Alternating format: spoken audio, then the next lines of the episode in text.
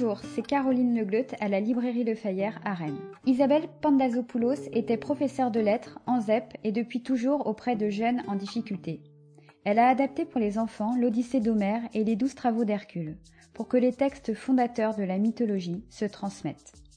Elle est également autrice de romans abordant les thèmes de grossesse non désirée, de décrochage scolaire et dessinant tout en subtilité, sans jamais tomber dans les clichés, les générations en quête de liberté et d'émancipation.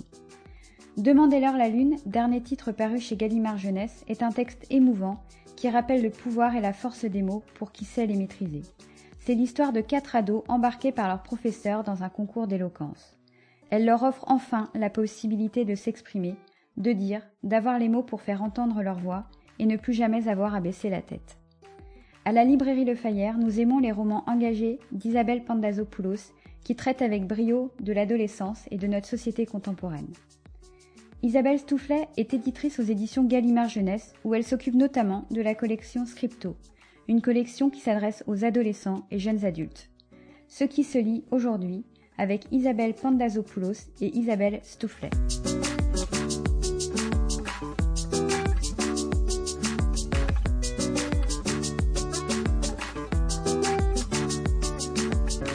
Bonjour et bienvenue dans euh, Ce qui se lit, le podcast de librairie euh, Le Fayère à Rennes réalisé par Arnaud Vasmer, des entretiens durant lesquels nous vous proposons d'entendre un éditeur ou une autrice et son éditeur ou son éditrice aujourd'hui avec une multitude d'histoires euh, pour la jeunesse en votre compagnie Isabelle Pantazopoulos. Bonjour. Bonjour. Vous avez été euh, enseignante depuis quelques années, vous vous consacrez euh, entièrement à, l'écriture et vous avez raconté des mythes antiques, un premier roman et une première maternité au lycée dans vos deux premiers livres. On s'est juste embrassé puis la décision. Vous avez également euh, raconté la pression qui peut s'exercer euh, dans la fabrique des jeunes champions euh, de tennis avec double faute, pression d'autant plus forte lorsque l'un des deux frères abandonne. Trois filles encore rêvant de liberté dans une époque très particulière qui est celle de la fin des années 60, dans la bourgeoisie parisienne de l'avant 68, dans Berlin-Ouest, lorsque sa famille vit à, l'Est, et puis sous la dictature grecque, c'était dans Trois filles en colère, et enfin dans euh, le dernier roman paru en date aux éditions Gallimard Jeunesse, Demandez-leur la lune, vous racontez non plus trois, mais cette fois-ci quatre euh, jeunes gens euh, qui sont au lycée, qui n'ont pas pu passer en seconde générale, qui se retrouvent dans un lycée technique avec tout l'imaginaire malheureusement négatif que l'on peut parfois porter sur ce type d'établissement, et qui vont se retrouver dans un cours initialement de soutien à s'exercer à l'éloquence pour participer à, un concours de manière volontaire tous ces livres, vous les avez publiés aux éditions Gallimard Jeunesse euh, dans la collection que dirige votre éditrice Isabelle Soufflet qui nous rejoindra dans la seconde partie. Je précise juste à nos auditeurs que ce n'est pas le dernier livre en date puisque vous avez publié un euh, entre-temps euh, chez un autre éditeur sous le titre Parler comme tu respires, une autre histoire d'ailleurs sur la prise de parole. Hein, on retrouve ce thème-là chez vous. Quoi en commun tous ces livres, selon vous, Isabelle Pandazopoulos? Ils racontent des personnages différents, des époques différentes et des thèmes aussi qui sont différents. Je crois que le point commun, c'est ce moment particulier d'adolescence, euh, qui est un moment de métamorphose, où se posent euh, un certain nombre de questions euh, de façon très crue. sur le devenir, sur ce qu'on fait du passé et des valeurs qui nous ont été transmises par les parents, Évidemment, chacun de mes personnages est pris dans euh, une question euh, complexe à laquelle le, roman euh, voilà, se propose de peut-être pas de répondre, mais en tous les cas de, dessiner un chemin vers le demain. Ça dit effectivement, c'est des romans de, passage, hein, sur l'âge de passage. C'est une nouvelle manière pour vous d'aborder ce, genre qui est le roman d'initiation. Il y a ça hein, dans vos histoires. Absolument, de parler de de ce moment où euh, on se pose des questions euh, très crues de façon, enfin, on pourrait presque dire métaphysique. Euh, sur ah oui, qui suis-je ou suis-je Voilà, absolument. À quoi rêve? Et, et, puis aussi ce qu'on fait, je crois qu'il y a dans tous mes romans quelque chose de, autour de la relation parent-enfant. qu'est-ce Parfois fait? très compliqué. Hein. Dans le dernier roman en date que j'ai cité, Dès l'heure, la lune, paru chez Gallimard Jeunesse, les parents sont pas toujours là. Oui, mais c'est des parents aimants. En tous les cas, dans... après, euh, c'est pas tellement euh, de les juger du point de vue de si ce sont des bons parents ou pas. J'ai l'impression que la question qui se pose à l'adolescence et avec euh, pour chacun d'entre nous, c'est la question de la déception. Qu'est-ce qu'on fait euh, avec la déception que les parents ont de leurs enfants et que les enfants ont de leurs parents? C'est-à-dire qu'entre l'idéal de ce qu'on a imaginé qu'un enfant devrait être et, ou de ce qu'on devrait être soi euh, il y a forcément un écart entre cet idéal et la réalité. Et qu'est-ce, comment on fait, euh, qu'est-ce qu'on bricole pour maintenir le lien et, euh, et quand même construire son chemin à soi? Ouais. Pas simple, euh, toujours dans vos histoires, euh, Isabelle Pandazopoulos, cette euh, question-là, parce que dans Double Faute, c'est la fabrique des futurs champions, c'était plutôt un rêve des parents que celui des enfants. Et puis dans Demander-leur la lune, l'histoire de ces quatre jeunes gens qui vont se retrouver à préparer un concours d'éloquence, il y en a une des quatre qui s'appelle Samantha. sa mère se fiche qu'elle réussisse à l'école parce qu'elle est persuadée qu'elle va devenir actrice, mais à chaque fois, c'est le rêve encombrant des parents que eux-mêmes n'ont pas réalisé et qu'ils portent et reportent sur leur enfant avec toute la pression que cela peut, peut faire Alors, moi, j'ai une euh, tendresse particulière pour la mère de Samantha, qui est euh, une maman euh, fragile, mais très aimante. Malgré tout, sa fille va tenter de devenir comédienne. Et je pense, alors pour cette question de la transmission, parce qu'en fait, le père de, de mes champions de tennis, il est un extrême de ce qu'on fait tous à nos enfants, c'est-à-dire que euh, aucun champion de tennis, aucun musicien, aucun danseur euh, n'est devenu danseur, musicien ou champion de tennis sans avoir essayé de répondre aux désirs de ses parents. Après, elle est où la limite? Euh, et ces mêmes champions qu'on admire, ils ont tous, ils sont tous passés par un, un entraîneur épouvantable.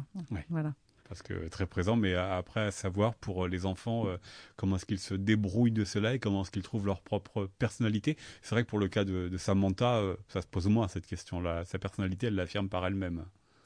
Oui, et peut-être que cette mère, alors qui, est qui, a, qui, a, des difficultés avec elle-même, est malgré tout une mère qui lui a transmis beaucoup de passion, des lettres, de, l'a, aidé à tenir debout mmh. et à, à grandir.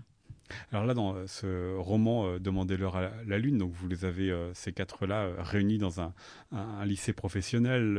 ils sont en, échec hein, dans leur parcours scolaire tous les quatre. L'un des quatre, Bastien, revient à l'école euh, après l'avoir euh, précédemment quitté.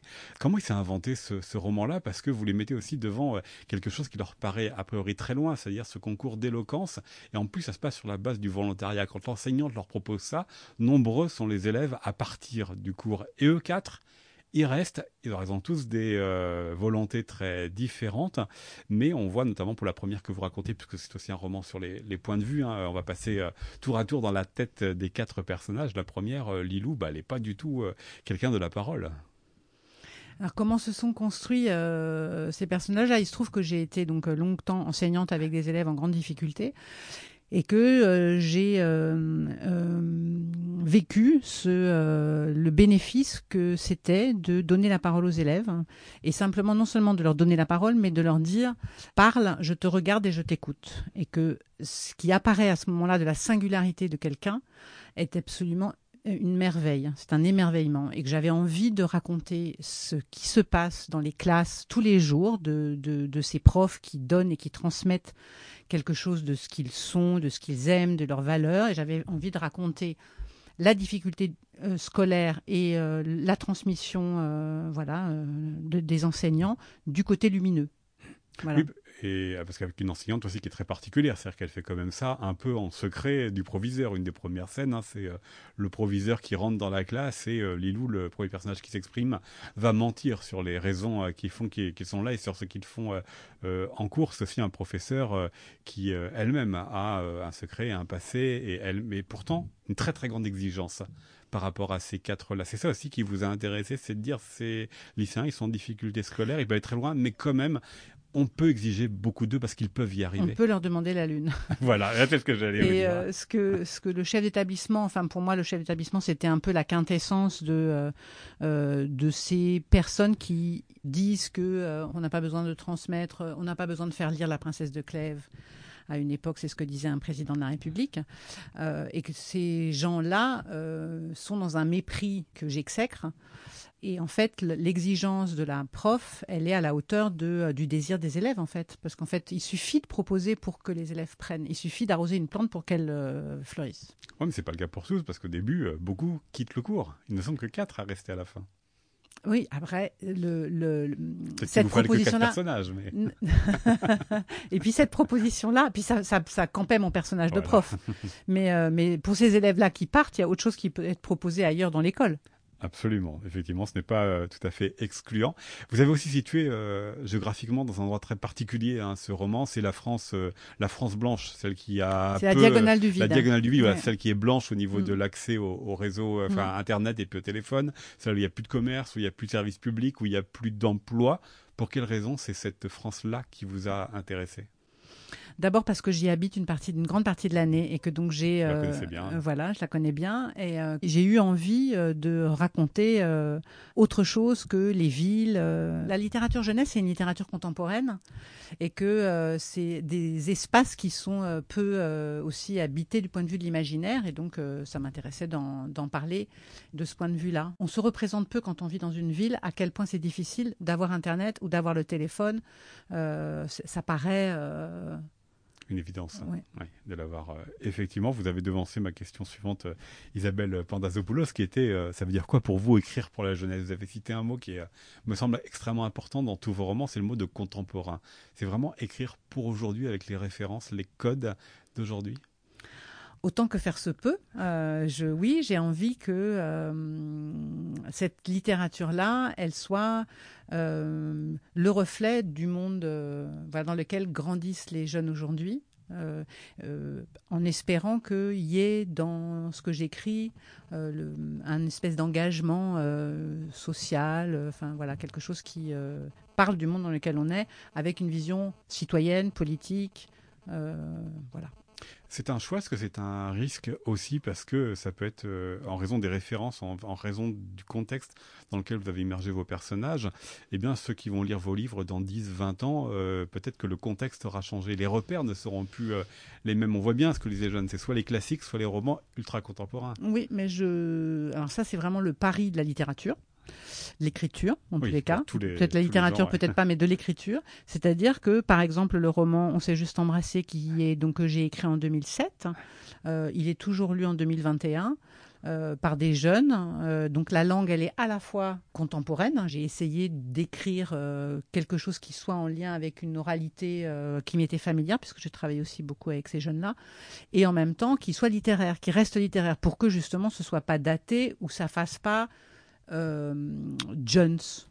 Ça veut dire que justement dans le langage, et notamment lorsqu'il y a des dialogues, et ce qui est le cas dans euh, vos romans, vous évitez tous les mots qui sont euh, les mots à la mode du moment où vous écrivez, parce que qui dit mode peut dire aussi démodé oui, alors en même temps, dans l'argot d'aujourd'hui, il y a des il y a des tendances, il y a des tendances qui restent. des mots qui reviennent. Des mots qui reviennent, voilà. Donc, il me semble qu'on peut mixer de façon à ce que ça soit, ça dure. Pour les repères aussi, parce que là, dans euh, ce roman euh, Demandez-leur la lune, il est question d'une chanson euh, Papa Outé de Stromae. Alors eux, ils l'ont découvert quand ils étaient en école primaire. Ils sont là au lycée, mais voilà, c'est une chanson qui s'inscrit dans un temps moyennement long. Mais là aussi, quand vous prenez ce type de références, les références culturelles, vous les prenez aussi avec des, pincettes en vous demandant comment est-ce que ça peut résonner sur le long terme ou pas du tout? Moins. Avec la musique, en fait, je, je demande à mes enfants qu'est-ce qu'on écoute en ce moment pour faire vrai. Mais je suis pas sûre que ce soit ça qui fasse qu'on laisse tomber un livre hmm. ou qui fasse qu'un livre ne soit pas crédible. Effectivement, oui. Mais ça peut être aussi un risque de perdre une partie des repères quand même, hein, si ces repères sont dépassés. Oui, oui, c'est vrai. Mais ça vous semble pas poser problème en tous les cas. c'est pas des questions que vous vous posez, c'est des questions que moi je me pose, mais visiblement euh, pas vous. Est-ce qu'il y, a certaines contraintes aussi qu'il vous faut prendre en compte euh, Écrire pour la jeunesse, est-ce que c'est écrire forcément avec des personnages qui sont eux des jeunes?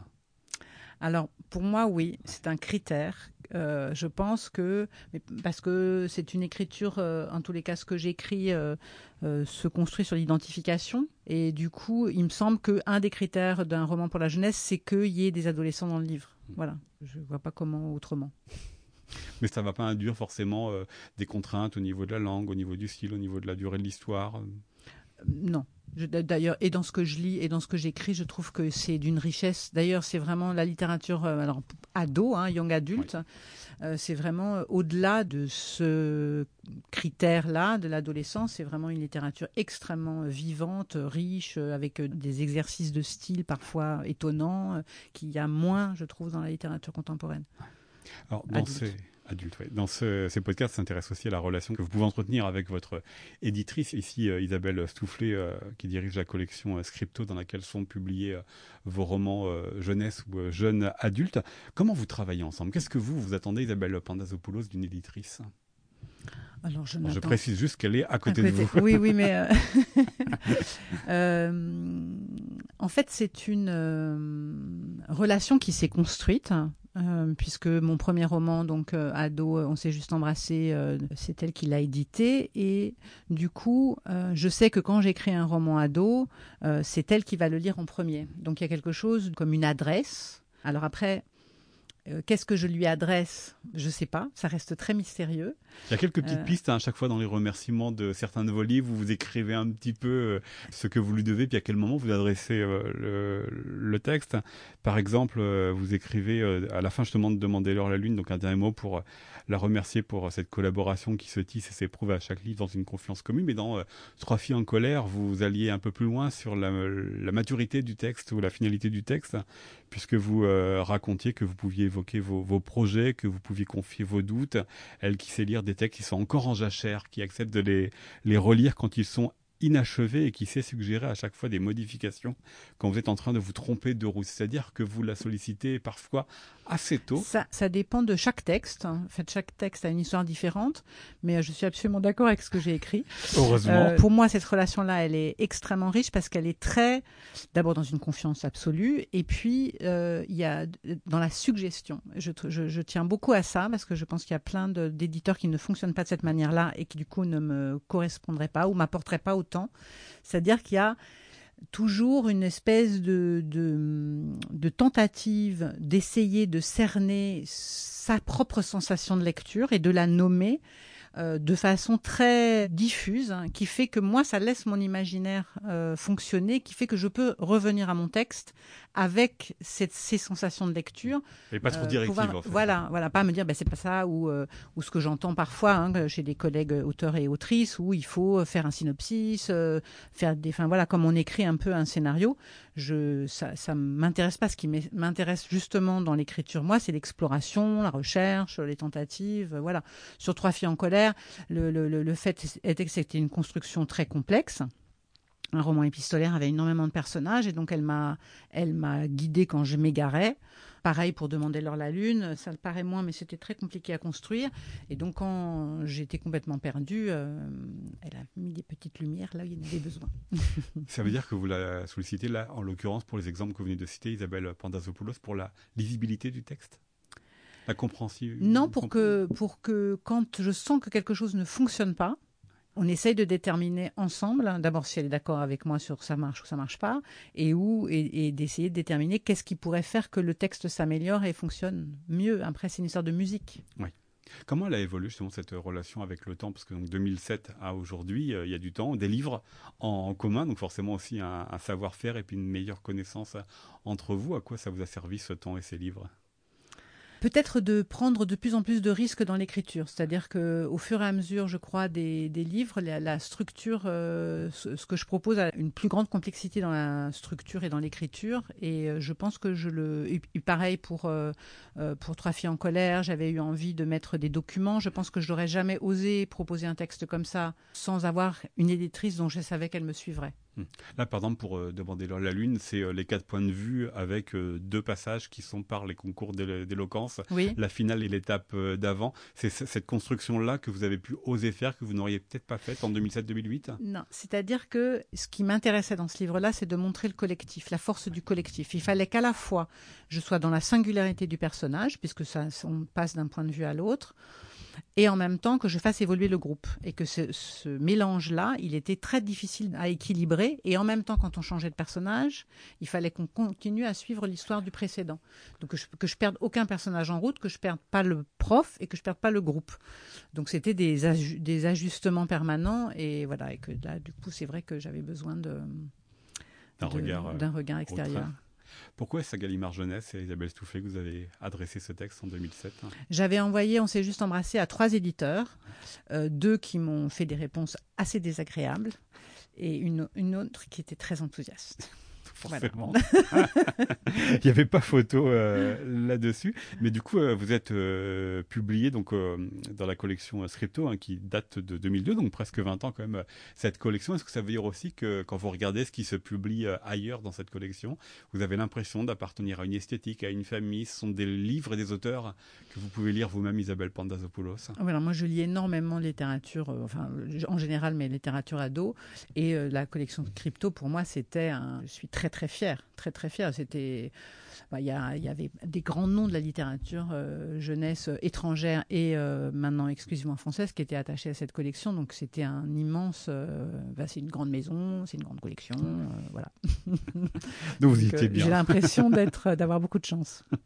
voilà, et ben c'est notamment dans cette collection Scripto, donc des éditions Gallimard Jeunesse, qui est publié votre livre Demandez l'heure, la lune, et puis quelques-uns de ceux que j'ai cités au tout début de ce podcast. On va écouter dans un instant votre éditrice Isabelle Stoufflet Isabelle Pandazopoulos. Merci beaucoup. Merci à vous.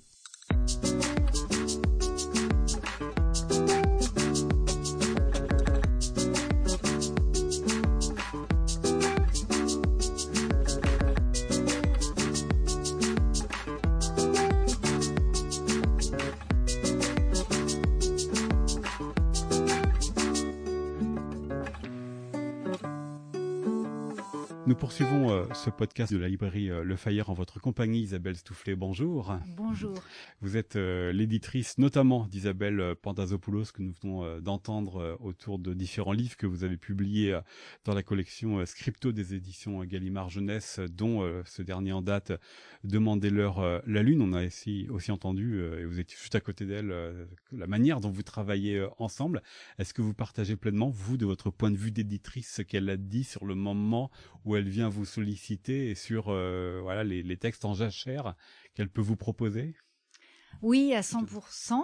Euh, elle avait particulièrement raison euh, de souligner que c'est chaque fois une histoire et une, un travail différent d'un livre à l'autre, même avec une même autrice, un même auteur. Il n'y a vraiment aucune règle. Hein. c'est un peu ça l'essence de cette relation. Et on est vraiment au service de l'auteur avec le texte qu'il apporte euh, au moment où il l'apporte. Donc ça peut être un début de roman, ça peut être euh, parfois euh, un ou deux chapitres, ça peut être un roman abouti, ça peut être un roman dont, l'auteur vous dit euh, là, ça peut être une moitié, ça peut être un roman dont l'auteur vous dit je, je pense qu'il y a des, choses à faire, euh, voilà, j'ai pas très bien senti tel ou tel tel ou tel aspect, voilà, ou au contraire, euh, l'auteur peut être très satisfait, ça arrive aussi, enfin, tous les cas de figure sont possibles et il faut vraiment s'adapter à la demande de l'auteur. C'est simple, c'est difficile parce que Isabelle Pandazopoulos l'a dit, euh, vous n'êtes pas une éditrice euh, qui est euh, très directive, vous suggérez plutôt. Ça veut dire aussi que, je vais dire employer un gros mot, mais que votre ego, il doit s'effacer un petit peu pour être au service des auteurs. C'est un exercice qui vous est naturel? Disons que tout est dans la manière de faire. il y a vraiment un exercice à faire entre ce qu'on ressent euh, spontanément à la lecture d'un livre, ce qu'on a envie de dire ou, bien l'intuition qui vous dit en fait il faudrait arriver là et on est là, il y a tel parcours à faire et on, met ça à plat et après il faut le traduire pour le faire passer à l'auteur et pour donner toutes les chances au livre d'aller là où il doit aller. Mmh. Donc là, il y a un exercice vraiment de langage à faire. Euh, je le compare beaucoup euh, à un travail de psychologie, en fait. Euh, et, voilà, il y a vraiment une, adéquation à faire entre son, son discours, la personnalité de l'auteur, la façon dont il va percevoir les choses, et essayer au maximum de trouver les mots qui vont faire que l'auteur arrivera là où vous pensez qu'il doit aller. Ça veut dire que votre travail, finalement, c'est d'être, euh, alors un peu comme le personnage de l'enseignante dans le livre de Isabelle Pandazopoulos, mais c'est un peu celui-ci que vous avez par rapport à vos auteurs et, autrices, discerner qu'il peut y avoir mieux que ce qu'ils ont proposé était assez exigeant? Euh, Oui, c'est ça. Dans certains cas, le texte est là, il n'y a rien à toucher. Ça arrive beaucoup, ça? Ça arrive, oui, oui, oui, ça arrive. Euh, oui, oui, tout à fait. C'est pas une exception. Et dans d'autres cas, on n'est pas loin. Et puis, dans certains cas, on est en, friche. Et voilà. Ou alors, il peut y avoir aussi une situation d'échec, entre guillemets. L'auteur pense avoir fait quelque chose de, de, publiable. Et, en fait, euh, ça ne marche pas, on ne croit pas au personnage, euh, on sait, nous, que l'écriture n'est pas là où elle devrait être parce qu'on connaît bien ces auteurs. Euh, donc il y, a tout ça en fait qui peut se produire. Et ce qui est certain, c'est que oui, comme un professeur sûrement avec un élève, euh, si vous demandez quelque chose, si vous exigez quelque chose, enfin que vous avez prétention, de, ça ne marchera jamais. Il faut évidemment, puisqu'on travaille sur l'intime, l'auteur travaille sur son intimité. Donc vous vous permettez, vous êtes invité dans cette intimité, mais oui, je pense qu'il faut le faire avec un maximum de délicatesse et de respect puisqu'il faut garder l'authenticité de la démarche de l'auteur. Donc si l'auteur n'a pas envie d'aller là où vous souhaitez l'amener, de toute façon, ça ne marchera pas. Il faut donc la, emporter son adhésion. Voilà, c'est un peu un travail d'équilibriste euh, et de complicité nécessaire. Effectivement, euh, sinon euh, la personne pourrait se braquer en face euh, de vous, Isabelle Stoufflet. Mais je reprends aussi ce que nous disait tout à l'heure Isabelle Pandazopoulos, notamment sur voilà au fil des romans à la déconstruction qui peuvent être a priori beaucoup plus complexes. C'est le cas avec Demander leur la lune. Il y a à la fois les quatre points de vue différents des, des lycéens, mais il faut aussi que l'aventure collective avance. C'est ça aussi qui est, qui est important chez vous dans les livres que vous publiez d'un même auteur, c'est que les livres ne se ressemblent pas, mais que vous sentiez qu'il y un palier euh, franchi à chaque fois, mais que ça ne se voit pas alors oui, c'est vrai. En tout cas, quand ça se passe comme ça, c'est merveilleux. Euh, après, c'est pas une attente, un postulat qu'on a nous en tant qu'éditeur. Euh, l'idée en tant qu'éditeur, c'est de rester dans la durée, de travailler dans la durée avec son auteur. Mais j'ai envie de dire, quel que soit son chemin créatif et quelle que soit la forme que vont prendre ces livres. Là-dessus, on n'a pas d'attente particulière, je pense. Question très naïve, mais pourquoi c'est important pour vous, Isabelle Soufflé, de travailler dans la durée avec un même auteur? Certes, on va dire pour des raisons purement commerciales qu'il n'avait pas eu voir ailleurs, mais sinon pour la vraie version, ce serait quoi?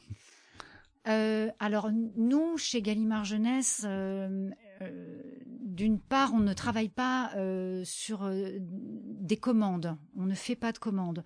Donc on est vraiment, je crois que après, c'est plus ou moins l'esprit d'une maison. Chaque maison a vraiment son identité propre, faite des personnes qui, l'occupent et de son histoire.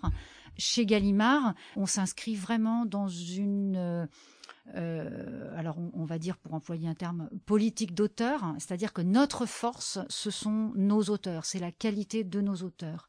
La signature. Euh, et, voilà, c'est donc euh, on a tout simplement envie de les suivre. je crois qu'ils mûrissent dans la relation qu'on a avec eux aussi.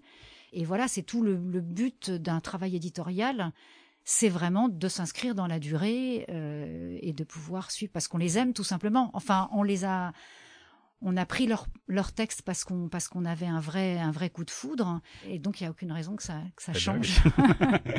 Histoires d'amour sont faites pour durer, on l'espère hein, le plus possible.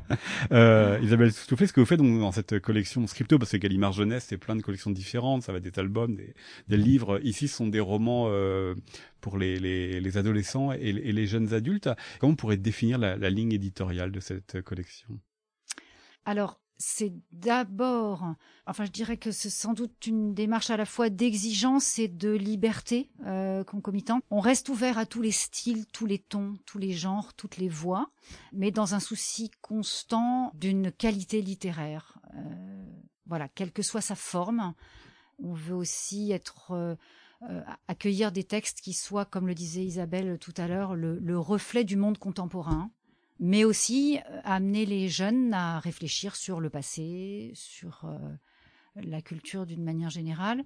trouver des voix d'auteurs qui est capable de transmettre aux jeunes des, des réflexions, être le reflet de, leur, de leurs préoccupations aussi.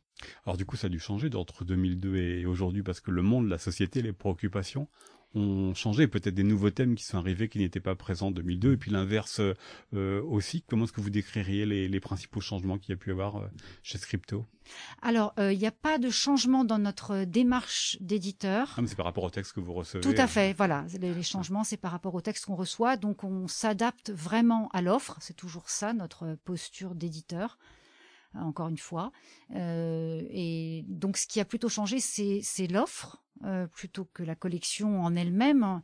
Alors, certainement que d'ailleurs pour toute l'offre d'une manière générale dans l'édition jeunesse, euh, on reçoit certainement plus de textes euh, sur euh, les problèmes d'identité, d'identité sexuelle, sur la place des femmes dans la société, bien évidemment, depuis hashtag MeToo, c'est certain. Depuis ou avant? Parce que ça va être ma question d'après. Est-ce que vous pouvez pressentir par rapport au texte qu'on vous apporte les, les thèmes à venir, les thèmes émergents? Alors oui, il y a toujours eu des textes sur le racisme, il y a toujours eu des textes sur la pédophilie, il y a toujours eu des textes sur le harcèlement. Euh, après, c'est peut-être une question simplement de, de, proportion, de... mais finalement, les, les, les, grands thèmes de société ont toujours été présents dans la littérature. Et donc il y a la question du texte, vous avez insisté tout à l'heure Isabelle Stouffet sur la question euh, littéraire. Là aussi, est-ce qu'il y a une évolution entre 2002 et puis aujourd'hui, euh, la littérature jeunesse, est-ce qu'elle se lit finalement différemment entre aujourd'hui et puis hier? Euh, je ne crois pas.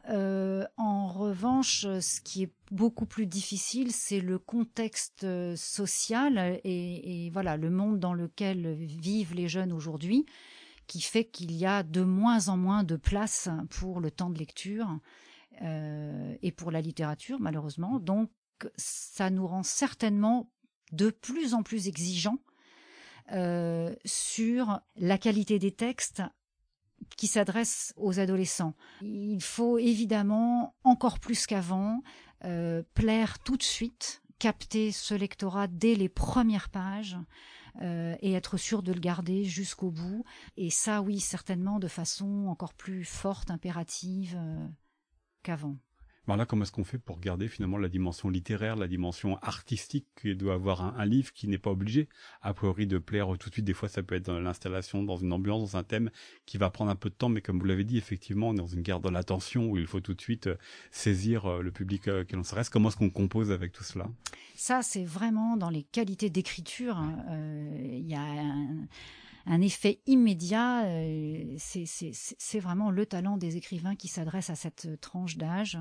Ça ne se traduit pas en d'autres termes qu'un ressenti de lecture. Je ne saurais pas faire ressortir des ingrédients, mais c'est vraiment une, une langue qu'on a en soi et il faut certainement être resté pas loin, mais ça, ça c'est toujours vrai aujourd'hui comme hier. Euh, avoir gardé en soi l'adolescent qu'on était certainement. Euh, mais, mais oui, tout est dans la qualité d'écriture pour, euh, pour capter tout de suite. Qu'est-ce qu'il doit y avoir, Isabelle Soufflé, euh, dans un texte que vous recevez ou chez un auteur euh, pour que vous choisissiez de le publier dans la collection Scripto des éditions Gallimard Jeunesse? Outre tout ce que vous avez dit, évidemment. Je dirais donc une voix d'auteur, ça c'est l'évidence, euh, c'est vraiment la première des choses. Et pour la collection Scripto, euh, ce qu'évoquait Isabelle tout à l'heure aussi, il faut que les adolescents se retrouvent d'une manière ou d'une autre, retrouvent leurs préoccupations, des préoccupations qui leur sont propres dans, dans ce livre j'ai envie de dire même quel que soit l'âge des protagonistes, oui, dans la plupart des cas, ce sont des adolescents euh, qui, qui seront les héros de ces histoires, mais euh, on peut aussi voir euh, des, des, ouvrages, je pense à Max de Sarah Cohen-Scali par exemple, qui avait donc fait cette fable historique dans laquelle elle imaginait donc un un, fœtus au départ hein, qui parle dans, le ventre de sa mère et euh, qu'on suit euh, jusqu'à l'âge de 11 ans, euh, si je me souviens bien. Donc c'est même pas vraiment un adolescent, mais là encore, tout est dans l'écriture. C'est le ton et l'écriture de, cette femme qui qui capte et qui a la capacité de capter les jeunes, les ados et qui évoque des préoccupations qui les touchent, voilà, sur la justice, sur des tas de grandes thématiques. Euh, qui, les, qui préoccupe. Avec, c'est un risque ou pas ça d'ailleurs justement euh, ces grandes thématiques? Parce que ce sont des thématiques, euh, on pourrait dire progressistes ou en tous les cas qui peuvent être orientées, celle de la justice, celle de la paix, celle de la différence, celle de l'acceptation de l'autre.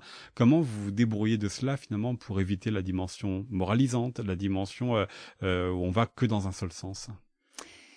Euh, ça, c'est vraiment la démarche de l'auteur et c'est vraiment l'authenticité de, de, l'auteur, de l'histoire que l'auteur va imaginer. Effectivement, il faut surtout pas faire de démagogie, surtout pas euh, avoir l'air lourdement de véhiculer un message où euh, tout est dans les mains de, de l'auteur et de, du fonctionnement de son histoire qui, qui, qui doit, aussi folle soit-elle, même pour du fantastique, pour cette fable philosophique, historique, pardon, que, que j'évoquais tout à l'heure, enfin, quel que soit l'univers, Là encore, je pense que la clé, c'est l'écriture. Vraiment, c'est l'écriture qui va imposer une histoire, la plus, la plus improbable soit-elle, mais qui va faire qu'on va y croire. Est-ce que vous savez si euh, les auteurs de la collection Scripto se lisent entre eux et donc s'influencent oui. entre eux? Ah, alors, euh, pardon, j'ai répondu trop vite. Qu'ils se lisent entre eux, c'est certain, parce qu'ils demandent beaucoup les livres des uns et des autres. Et On va pas se mentir, en arrivant ici dans le, la pièce Gallimard Jeunesse, Isabelle Pandazopoulos a vu un livre et vous lui avez donné tout de suite. Voilà, donc euh, ça c'est certain. Euh, alors, mais qu'ils s'influencent alors en là, tout cas, qui se reconnaissent appartenir, je vais un peu moins fort, mais qui se reconnaissent appartenir à une collection qui a sa cohérence, qui a euh, son identité propre. Ça, je pense. Je pense que je pense qu'ils sont tous heureux d'y être et qu'ils ont tous envie d'y rester euh, longtemps. Voilà. Alors pas exclusivement, bien sûr, parce que le, le, le parcours d'un auteur est, est, bien plus riche que ça, mais euh, mais oui, il y a ce, cette envie commune, je crois, de de faire partie de cette de cette famille-là. J'ai l'impression. Ouais. Et dans cette famille, on trouve donc euh, Demandez-leur la lune et les autres livres d'Isabelle Pandazopoulos que vous avez édité dans la collection Scripto des éditions Gallimard Jeunesse. Isabelle Soufflé, merci beaucoup à vous. Merci. C'était un podcast d'Arnaud Vasmer réalisé pour la librairie Le Fayère à Rennes.